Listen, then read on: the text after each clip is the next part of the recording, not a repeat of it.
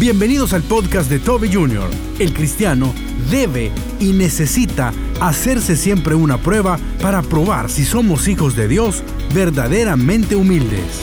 El día de hoy te quiero pedir que te hagas la prueba y que puedas entender que si no has nacido de nuevo, no podrás degustar el reino de los cielos. Y el reino de los cielos no comienza cuando te mueres, el reino de los cielos comienza aquí. Continúa con nosotros y escucha Hazte la prueba.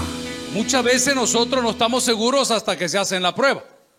Hace poco ahí en la oficina mía y en el ministerio mío, dos chicas hicieron la prueba y salieron embarazadas. Hágase la prueba. Porque hay algo que nadie está predicando hoy.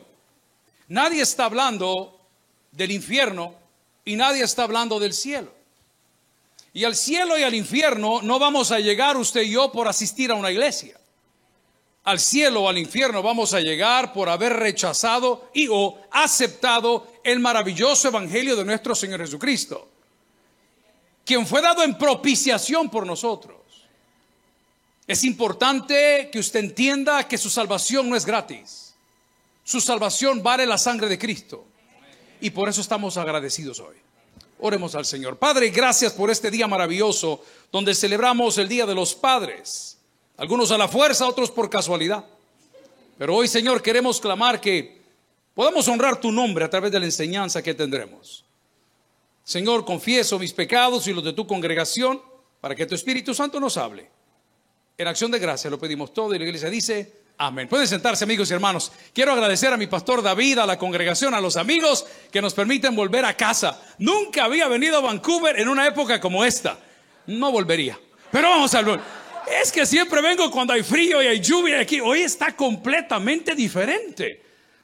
las flores están por ahí, algunos aquí adentro. Y usted me entiende, ¿verdad? Pero está impresionante. La palabra del Señor en el Evangelio de Juan, si quiere abrir la Biblia conmigo, nos habla de un personaje que ya usted ha oído hasta la saciedad. Su nombre es Nicodemo. Diga conmigo, su nombre es Nicodemo. Pero curiosamente en la historia que vamos a leer no se le da relevancia al nombre, sino que se le da relevancia a lo que él era. En mi país, El Salvador, hay un adagio, un dicho que dice, si camina como pato, habla como pato, nada como pato, es. Ok. Y yo me pregunto el día de hoy si pasamos un escáner o un scan aquí en la congregación, si pasamos un escáner en la congregación, ¿podría alguna persona inconversa saber que usted es hijo de Dios por cómo luce? ¿Podría una persona inconversa saber que usted es un hijo de Dios por cómo come? ¿Podría una persona no creyente en un supermercado o en un cine o en un lugar donde se juegan a los bolos? No con los bolos, ¿verdad? Ese es otro lugar. ¿Podría una persona decir, hombre, verdaderamente, ese es un hijo de Dios? El Evangelio de Juan capítulo 3 hace énfasis en que esta persona pertenecía a una raza, a un grupo, a una etnia, a un equipo, a una fe, a una religión. Y dice que Nicodemo tenía un cargo, era, ¿qué era él? Fariseo. Nicodemo aparece la mayoría de su historia en este Evangelio de Juan. Fuera de él, rara vez se menciona. Curiosamente, otro que perteneció a este movimiento era Saulo de Tarso, que se convirtió luego en el famoso apóstol Pablo. Y curiosamente, este caballero, habiendo llegado a ese lugar, o sea, al Sanedrín, que fue quien ejecutó, quien dijo, crucifiquen o no al Señor, porque habían diferentes etapas, habían diferentes niveles. El gobierno de Roma les permitía tener pequeños gobiernos y ellos tenían cierta ah, acceso a la ley o algún voto. Pero los otros se lavaron las manos y les quedó a ellos. A eso pertenecía él. Con eso estoy diciendo y afirmando algo que usted ya conoce, que la Biblia lo menciona en Mateo capítulo 7, versículo 21, que ya lo veremos, y que dice, no todo el que me dice, Señor, Señor, entrará, ¿a dónde dice? En el reino de los cielos, sino los que hacen o los que cumplen, los que se transforman, los que nacen de nuevo. Nicodemo tenía todas las cualidades y características de un religioso. Los religiosos son quisquillosos. Diga conmigo, ¿cómo son los religiosos? Quisquillosos. Les se lo defino que es quisquilloso. Hay que larga la oración, hay que corta la oración, hay que larga la falda, hay que larga la lengua. ¿Me entienden? Son quisquillosos. Los religiosos son criticones. Un religioso nunca le pregunta cómo está, Un religioso le dice cómo se ve. Si alguien entendió, dígame fuerte amén. Nunca le pregunta qué tal estuvo tu semana. Te ha ido mal. Te ha ido mal. Hay de esas personas aquí. Después vamos a la verdad. Al regresar. Hay de esas personas religiosos. ¿Cómo eran quisquillosos? Pero ellos habían creído que en esa manera de ser ellos iban a encontrar el nuevo nacimiento. ¿Cuán perdidos están los religiosos hoy? Se reúnen por miles. Por no decir por millones en las iglesias evangélicas. Y hacen las cosas tradicionales. Y le llaman a lo bueno malo y a lo malo le llaman bueno. O tenemos un estilo de vida bastante hipócrita. Y nos ponemos máscaras que somos los non plus ultra cuando la palabra lo dice de frente, no hay justo ni aún uno. Es peligroso no entender y no hacerme la prueba para entender quién es mi papá. ¿Sabe que aquellos que estamos ya arriba de los 50 años, ¿cuántos están arriba de 50 años? Levante la mano, señora, o la señalo. Levántela sin pena. Amén. ¿Usted cree que por el tinte no se le nota? Cuando estamos arriba de 50 años, les digo yo, ya no son cumpleaños, son despedidas. Te lo celebramos. Ve. en mi país dice otra vez, sí, se me dice ya no. Pero voy al punto. Nadie está pensando en ese día que usted tenga un encuentro con Dios. Y una de las evidencias que me estoy anticipando a que usted ha nacido de nuevo y que Dios es su papá, es que no le teme a la muerte. No le teme a la muerte. Ah, pues que me pongo en medio del bus, adelante. No, es tampoco, eh, es tontería bañada de otro tipo de jarabe, ¿me entiende lo que le digo? Pero no le teme a la muerte. Porque sabemos que la Biblia nos garantiza que dice, auséntese del cuerpo, preséntese al Señor. Pero la pregunta fue, ¿quién es tu Padre? Muchos de nosotros vamos cambiando con el tiempo y hoy lo predicaba mi hijo mayor allá en El Salvador intentando compartir un tema a las nueve de la mañana y decía, es que mi papá cada día que pasa se parece más a mi abuelo. No estén riendo. Pero yo me voy dando cuenta que es verdad. Y hago cosas conscientemente o inconscientemente que me parezco más a mi papá. Hay algunas que no he comenzado todavía. Está bien, pastor. Usted es un mal día, perdone el hombre, ya no está el hombre. Amén. Pero en muchas cosas la manera como lleva la iglesia, la manera como ordena las cosas, la manera, usted sabe que usted calcula la edad del hombre no por las arrugas, eso es en la mujer. Al hombre la edad se le calcula por la altura del cincho. ¿Me entiende lo que le digo? 15, 17, y ahí por atrás aquí, 14. ¿ah? Y cuando llegamos a los 50, 50, ¿no es cierto? Y ya cuando usted arriba 50, lleva tirantes porque le cae todo, ¿me entiende lo que le digo? poco a poco nosotros vamos evolucionando y nos damos cuenta. ¿Hay mujeres latinas acá el día de hoy? Ah, hoy resulta que no hay. Amén. El tono de Borgoña te delata. Pero ¿qué sucede? No decían las mamás latinas, igualito que el tata. Igualito que el tata. ¿Podría alguien decir lo mismo de ti acerca de Dios? ¿Has nacido de nuevo? Esa es la gran pregunta de hoy. Y el Día del Padre. Es que de lo que estamos hablando, de la paternidad que celebramos hoy, no es la paternidad pues terrenal, lo cual es una gran cosa. Hablamos de ser hijos de Dios.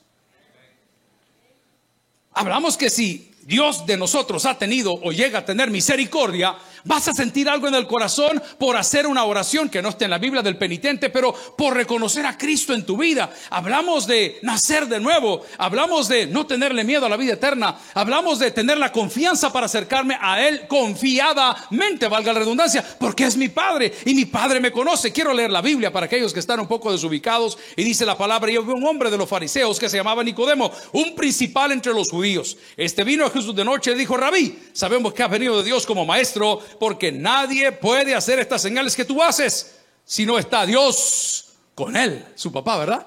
Se notaba.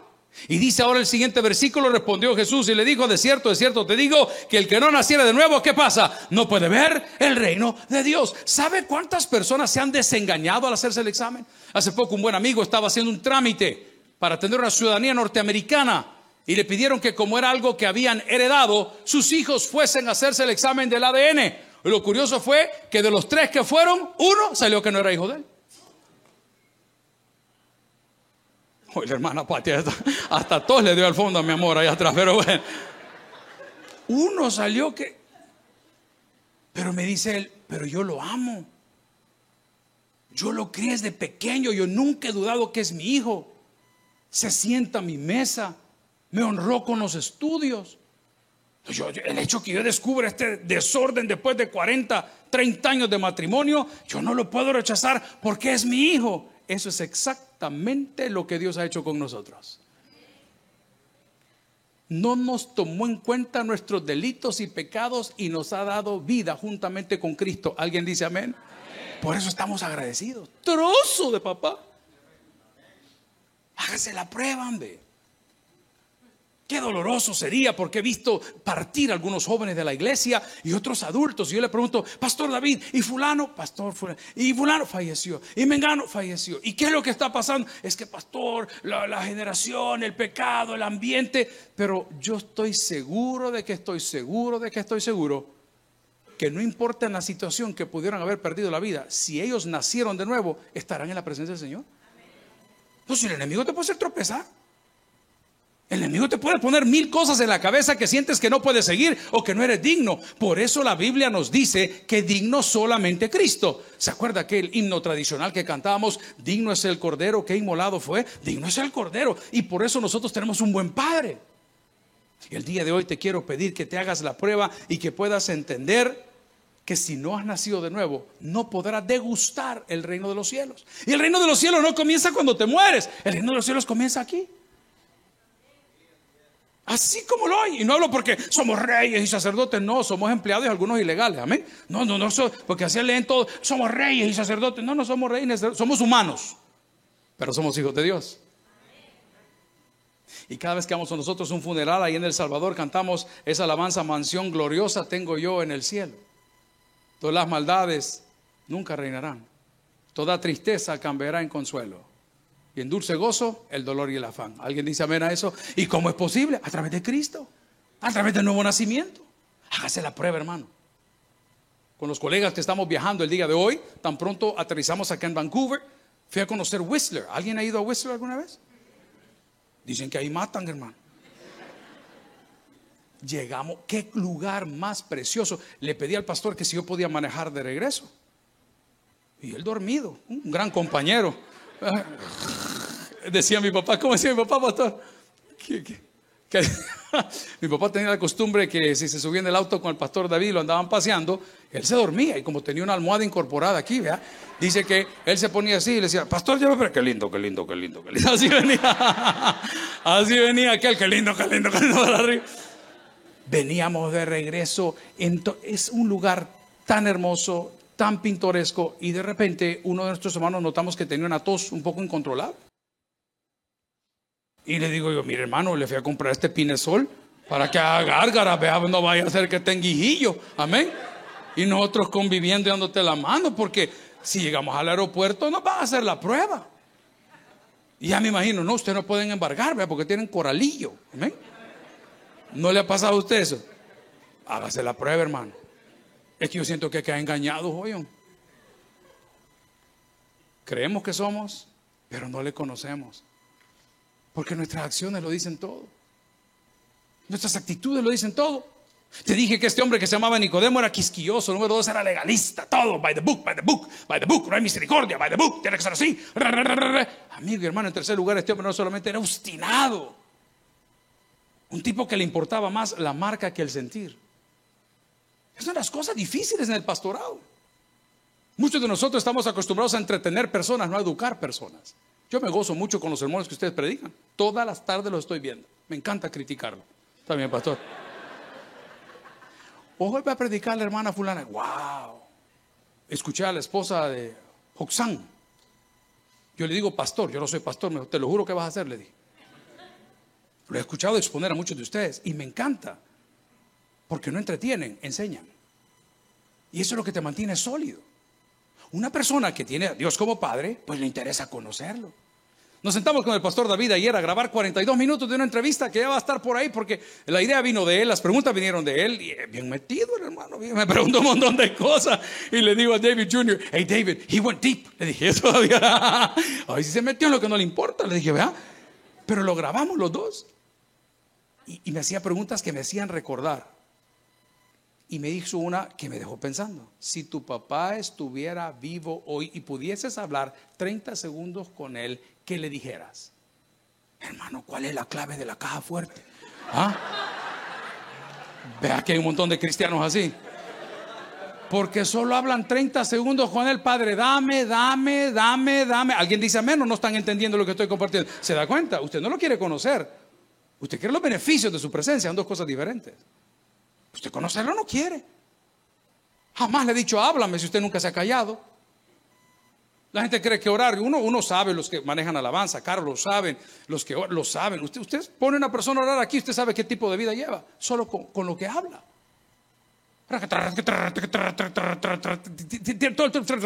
No, deje que Dios hable. Le tengo una noticia para aquellos que están un poquito más maduros en edad. Dios habla en el silencio. A nosotros se nos enseñó algo maravilloso y el pastor nos decía, mira, cuando sintas que no hay una respuesta, pone dos sillas, te sentas tú en una y pone la otra vacía enfrente y decir, Señor, aquí voy a estar hasta que me hables.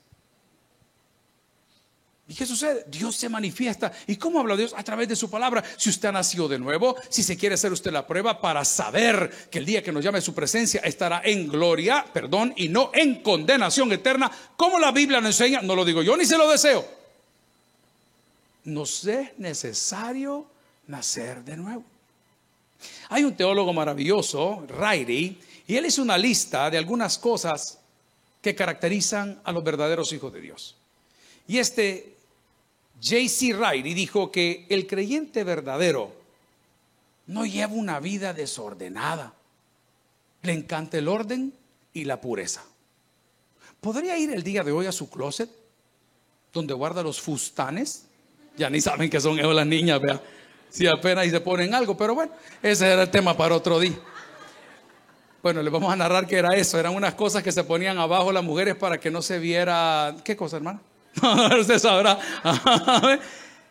¿Podría ir a su gaveta de sus chones y de sus boxers y ver si realmente hay orden en su casa? O es un relajo. Mira, y las llaves, y las llaves, y aquí las anda. Y las llaves. ¿He subido una vida de desorden? Un verdadero cristiano ama el orden ama la pureza. Uy, no lo he llevado todavía hasta ahí. Ama la santidad. Porque Dios es santo. Y, Él no, no es que dijo, te lo sugiero. Le dijo, sed santos. Porque yo soy, ¿qué dijo? Santo. Apartado, va, no se clave. Pero hay gente que anda buscando, mira, no hay cumpleaños. no, le estoy dando cuerda al reloj, hermano. No le agarre. La hermana se identifica, ¿me entiende? ¿Ah? Hay cumpleaños, no hay cumpleaños. Ah, y, hoy, ¿Y qué vamos a celebrar?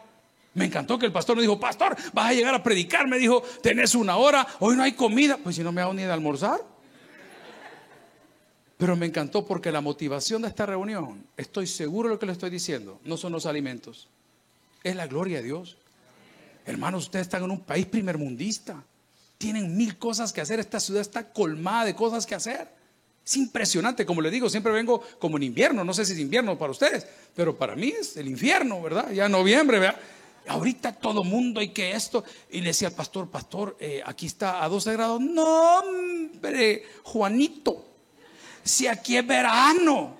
Y uno está con bufanda y botas de nieve y todo, ¿me entiende lo que?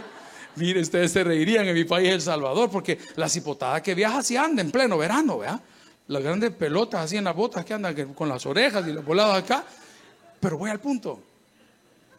Amigo y hermano, una persona que ha nacido de nuevo dijo, J.C. Riley, es una persona que ama la pureza, hágase la prueba. ¿Le gusta el chambre? Amén, dice el hermano. ¿Ah? Hágase la prueba. Porque una persona, según lo que dice la palabra y describe este gran teólogo, un creyente verdadero, hombre, confía en Dios y no en lo que dicen los hombres. ¿Alguien dice amén? Acabamos de encontrar una familia, salvadoreños, dos médicos, esposos, con dos hijos, de la selección sub-17 de fútbol 1 y de la selección femenina La Niña, chiquitos. Y la doctora estaba un poco impactada porque dijo, mi hijo no quería venir, tenían un partido en los Estados Unidos y aquí allá, y él, tenía, he had to make the team, tenía que entrar en el equipo y no sabía, y el cipote andaba todo carón los primeros días, a los tercer días se le había olvidado. Y hoy que estamos ya regresando a, a Vancouver, lo encontramos en la fila, ¿qué tal? ¿Cómo va la cosa? Bien, me dijo, pues aquel va medio triste porque, pues, eh, le dijo el entrenador que que por haber venido de viaje en familia, pues él no calificaba para la selección. Y solo me volteé a la señora, es cristiana, y le digo, solo Dios, solo Dios. Usted no depende de lo que diga ninguna persona sobre la tierra, sino de Dios. Eso le da alegría. Si yo hago una encuesta ahorita en redes sociales, ¿qué piensa la gente? Me pego un tiro, eso, y me ahorco después, me vuelvo a resucitar y que me apache un tren. Pero ¿sabe qué dice Dios de nosotros? Son mis hijos amados. Hombre, qué trozo de papá, me hágase la prueba. Yo sé que más de un hijo del diablo anda aquí hoy. Hágase la prueba, convénzase usted.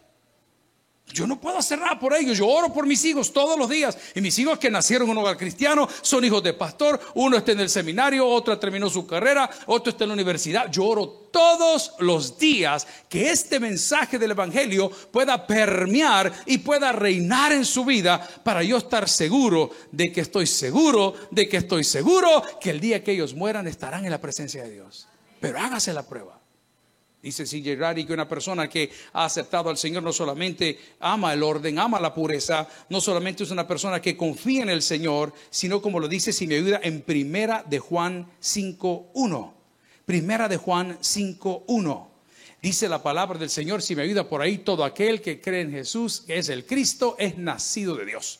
Y todo aquel que ama al que engendró, ama también al que ha sido engendrado, que dice la palabra, por él. A ver, ¿hemos sido engendrados? Hemos pasado de muerte a vida.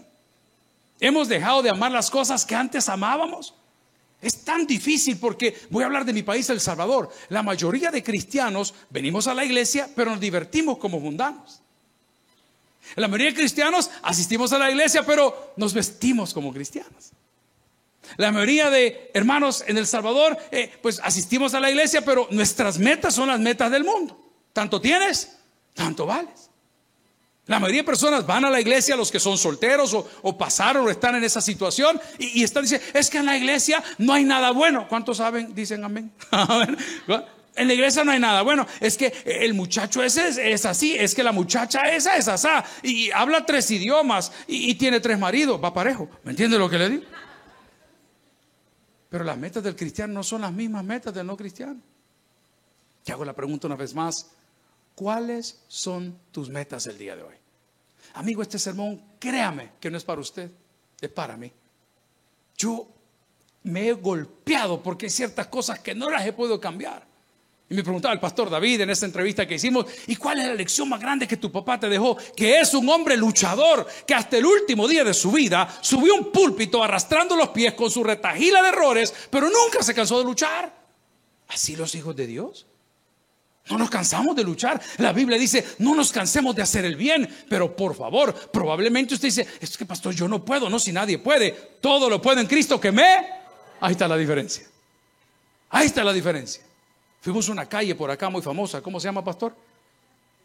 Hastings, yo creo que se llama Helsting. Qué terrible escenario. Y no los critico. Para allá deberíamos de ir después de esto. Allá es donde nos necesitan, no aquí. La iglesia no está para estar encerrada dándonos carreta a todos. Allá no necesitan. ¿Y sabe qué ha sucedido con muchos muchachos? Se cansaron de luchar. ¿Pero y por qué? Porque no pueden.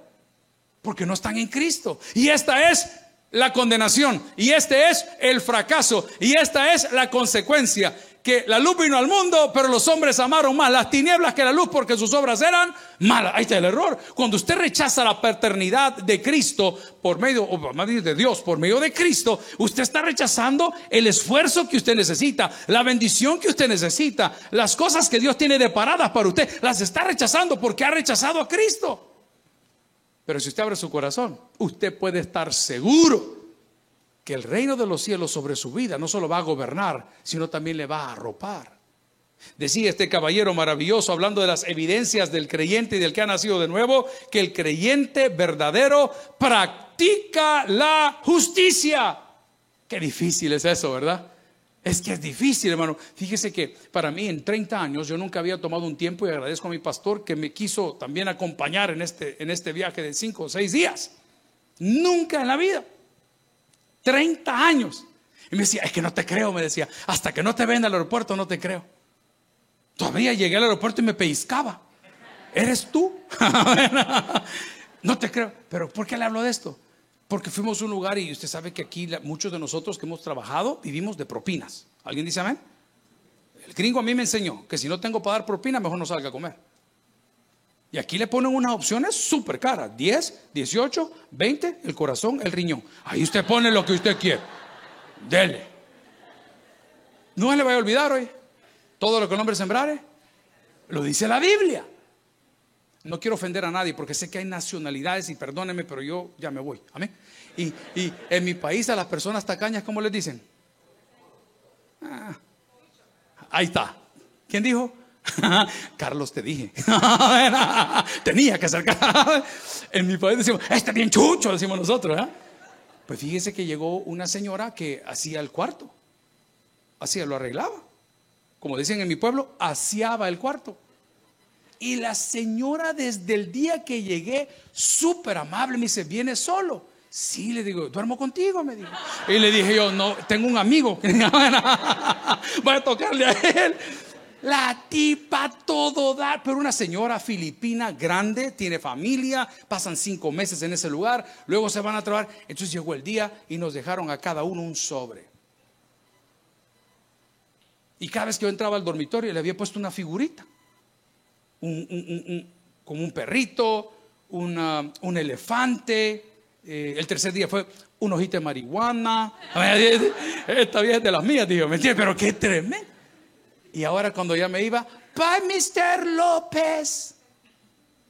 Hijo, le dije yo. Porque yo había jurado en Cristo. Si la veo, le doy la propina. Si no la veo, yo no le dejo nada. A ver quién se lo va a llevar. Porque a mí, ¿eh? porque a la gente. ¿Cuántos me entienden lo que estoy hablando? Y no me lo va a creer. Yo que abro la puerta. Mr. López, ¿qué tal? Y yo. Ok. Te tienen que andar siguiendo para pagar las deudas. Te tienen que andar siguiendo. Eh, no estamos hablando nada teológico. Solo es una evidencia que tu papá es Dios practica la justicia. Le gusta el orden. Practica con Dios. Anhela conocerle. Pues viene a la iglesia a aprender. Pero curiosamente no termina ahí. Porque dice la palabra del Señor en Juan 13, 34 y 35. A ver si me ayudan por ahí. Dice la palabra, un mandamiento nuevo os doy. ¿Cuál es ese? Que os améis unos a otros. Punto y coma. Cambio de idea como yo os he amado, que también os améis unos a otros. Otra característica. ¿Ha nacido de nuevo? Usted ama a la persona. ¿Cuántos tienen suegra aquí? Amén. Oye, un pujido. Un compujo, que es casi que un conjuro. Amén. Amar de la manera como Cristo nos ama, perdón que se lo diga de una manera tan fácil, es agachar la cabeza siempre. Ese es el amor de Dios. Dios se hace loco con nuestros errores. ¿Alguien dice amén? Dios se hace el ojo pacho, como que no se nota que venís todavía sonado al culto. Hermano, hábleme de lado que me quema, le dice usted, ¿verdad? Porque me ha rasurado. Ese es el amor y evidencia que ha nacido de nuevo. Es tan sencillo y es tan grave como esto. Que si te haces el examen y tú solito llegas a la conclusión que no has nacido de nuevo, aunque sigas viniendo a la iglesia, según la palabra, no hemos entrado ni podremos entrar en el reino de los cielos. El reino de los cielos, dice la misma Biblia, no consiste en comida ni en bebida. Porque nosotros medimos el cristianismo por el grado de éxito. No sé, hay gente que tiene un montón de plata, pero no tiene nada que ver con Dios. Y más de alguna persona estará diciendo, es que pastor, usted le fácil porque tuvo un papá y yo no tuve un papá y a mí las cosas no fueron como las suyas y yo no tuve una familia y yo tuve esto, yo se lo decía al pastor el otro día, jamás olvides que la soberanía de Dios está por encima de todas las cosas. ¿Tú crees que a Dios se le olvidaron los detalles de tu vida? ¿En serio? ¿Tú crees que Dios te olvidó y te abandonó y dijo, a este no doy tata, a este sí, a este lo doy tata más o menos, aquel que lo conozca a los 30 años, a este nunca lo va a conocer. Dios tiene calculado cada movimiento para atraerte a ti hacia Él de la manera que sea necesaria. Dale gracias a Dios. Lo hablaba con una persona esta semana y digo, si tú hubieses sido un padre, probablemente no estarías aquí. ¿Por qué? Porque te hubiese guiado de otra manera. Yo digo, este capullo lo voy a poner de este lado y esta flor la voy a poner de este lado y esta raíz la voy a poner de este lado, porque dice el salmista, todo lo que respira, alabe al Señor.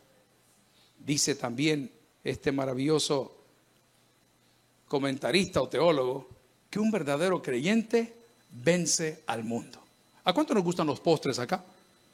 Voy a señalar porque yo los veo, ya la no la llenan, la rebalsan algunos, pero ¿a cuánto? A mí me encanta. El pastor ahorita al entrar a su oficina tenía un, eh, ¿cómo se llama? Un tres leches. Siempre que yo vengo está ese pastel. ¿Quién hace ese pastel para el pastor? ¿La queremos crucificar? ¿Están viendo que el hombre tiene problemas, hombre? Estaba, y, pero lo triste es que estaba en el escritorio. ¿Cree que me ofreció? Cuando se salió le metí la cucharada. Y oye, viendo si no había cámara, ¿eh? Mire, toda la semana yo me porté re bien.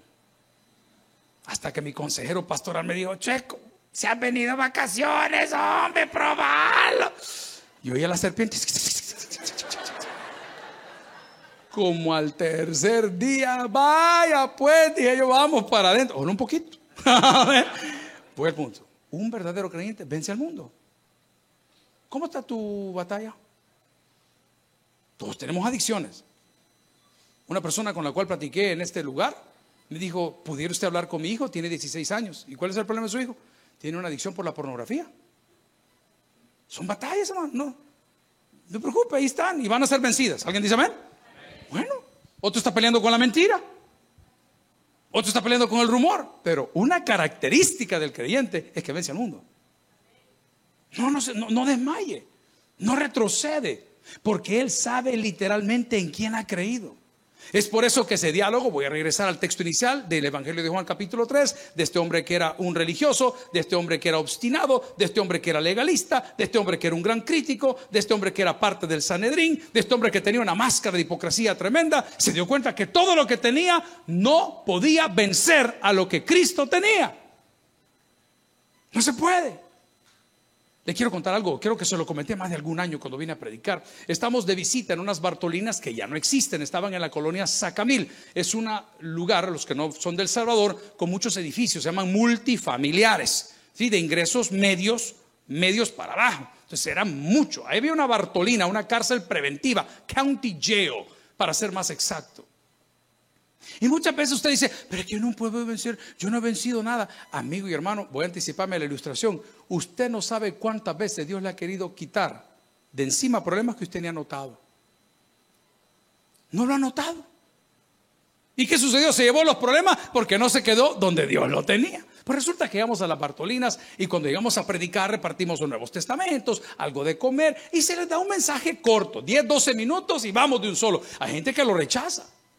La semana estamos en el hospital militar. El hospital militar de El Salvador ahora ya es abierto al público. Usted puede pagar el servicio, usted puede hospitalizarse.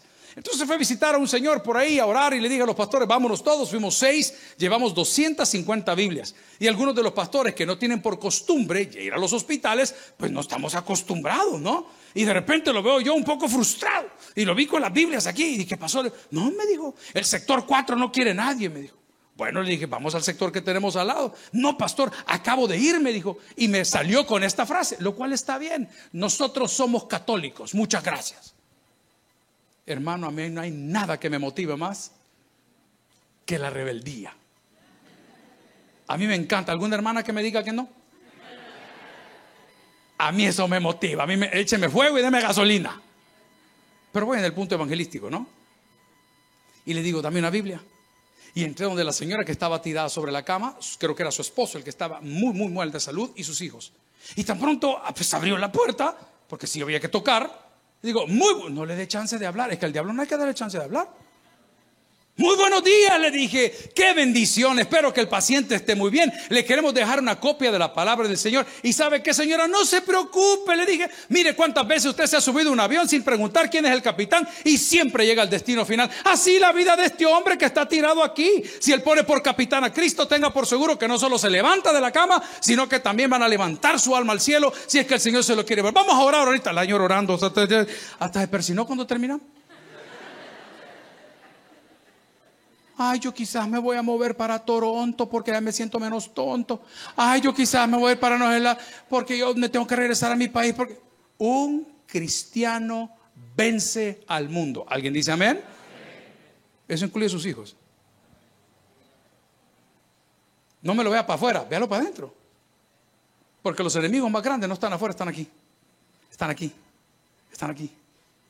Vence al mundo. Usted no se mueva. Todo lo puedo en Cristo que me fortalece. Aunque mi padre y mi madre me dejaren con todo, me recordar. Y si voy a Vancouver, el pastor me hospedará. Vamos a la palabra, hermano. Está bien. ¿Es así? Amigos y hermanos, dice la palabra del Señor, un mandamiento nuevo doy. Que amemos como Él nos amó. ¿Y cómo ama Cristo? Incondicionalmente. A blancos, a chinos, a morenos, a coreanos, a todo. Él ama. ¿Y cómo nos ama Dios? A través de su Hijo Jesucristo. Para ir aterrizando, dice este maravilloso caballero que un hombre que ha nacido de nuevo, no le importa la opinión del mundo. No le importa. Se lo digo en un idioma nuestro. En Río Revuelto, ese pescador. Mira, esta es mala tierra, siempre. Mira, esta no es la época, siga. Mira, esto en el camino. Usted escuche y lea lo que la Biblia dice que Dios hará por usted. Es por eso que yo soy muy quisquioso por mi falta de capacidad quizá de dar consejerías. Porque a mí me complica la vida, porque siempre meto mi cuchara y digo, yo no tengo que meter mi opinión, yo tengo que recetarle la Biblia. Entonces alguien dirá, es que pastor, desde que me hice cristiano, todo es cuesta arriba. Por supuesto, porque no está leyendo el manual. Ahora que aprendí todas estas cosas, que en mi vida he ido, estoy fascinado con su ciudad, creo que Whistler, ¿y cómo se llama el otro parque donde tienen el culto, pastor? Stanley maravilloso, o sea, cosas tan lindas, pero uno va aprendiendo. Y hoy por la mañana, para poder estar a tiempo en esta reunión, veníamos volados. Mira, hay que bajarse ya, hay que, pero hay un manual para hacerlo. Y nos dijeron el día de ayer, señores, aquí se sale por grupos. Diga conmigo, se sale por grupos. Excelente. Tienen dos chances, dijo. El primer grupo saca sus propias maletas, porque es el que va primero tiene que buscar dónde, cómo y la puerta es esa. Y eran como tres mil gentes. El segundo grupo saque sus maletas la noche anterior, se las van a pasar trayendo. Y usted la va a encontrar afuera del lugar donde la necesita, ya en el parqueo. Y nos quedamos viendo los dos un poco así, como somos de la familia Ajolotín. No sé si me. Ajolotator, para los que no hablan español. Pastor, le digo, ¿nos vamos en self-check o nos vamos con.? Lo que vos querrás, porque siempre me dice el pastor lo mismo. La opinión de él es muy fuerte en mi vida. ¿Me entiendes lo que le digo? Lo que vos querrás, si vos querés venirte así, así veniste, checo, si has venido a disfrutar. Bueno, si quieres, nos vamos, mejor pongamos las viñetas. Cabal, en la noche pusimos las viñetas, sacamos las maletas. No tocamos nada. Cuando nos bajamos para abajo, está bien, ¿ah? Un saludo. Cuando nos bajamos para abajo, ahí estaba la maleta. Y todos los que dicen que son del primer mundo, jalando una, jalando otra, llevaba aquí, llevaba allá. ¿Y por qué lo hicieron? Porque no leyeron. Es lo que hace Cristo en tu vida. Te vas a tener que bajar de este cuerpecito en algún momento. Y si tú quieres andar cargando todas tus cuitas, tus errores y tus pecados, ahí los vas a andar en el hombro.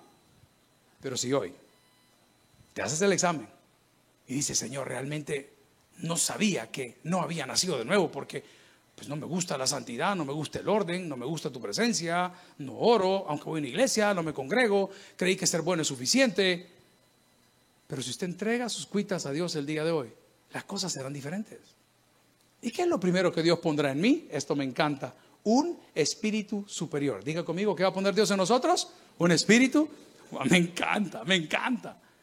¿Cuántos, eh, han habido bodas en el último año acá? Más funerales que bodas. Dios mío, qué terrible. Vamos bien, pastor. Sí, vamos a crecer.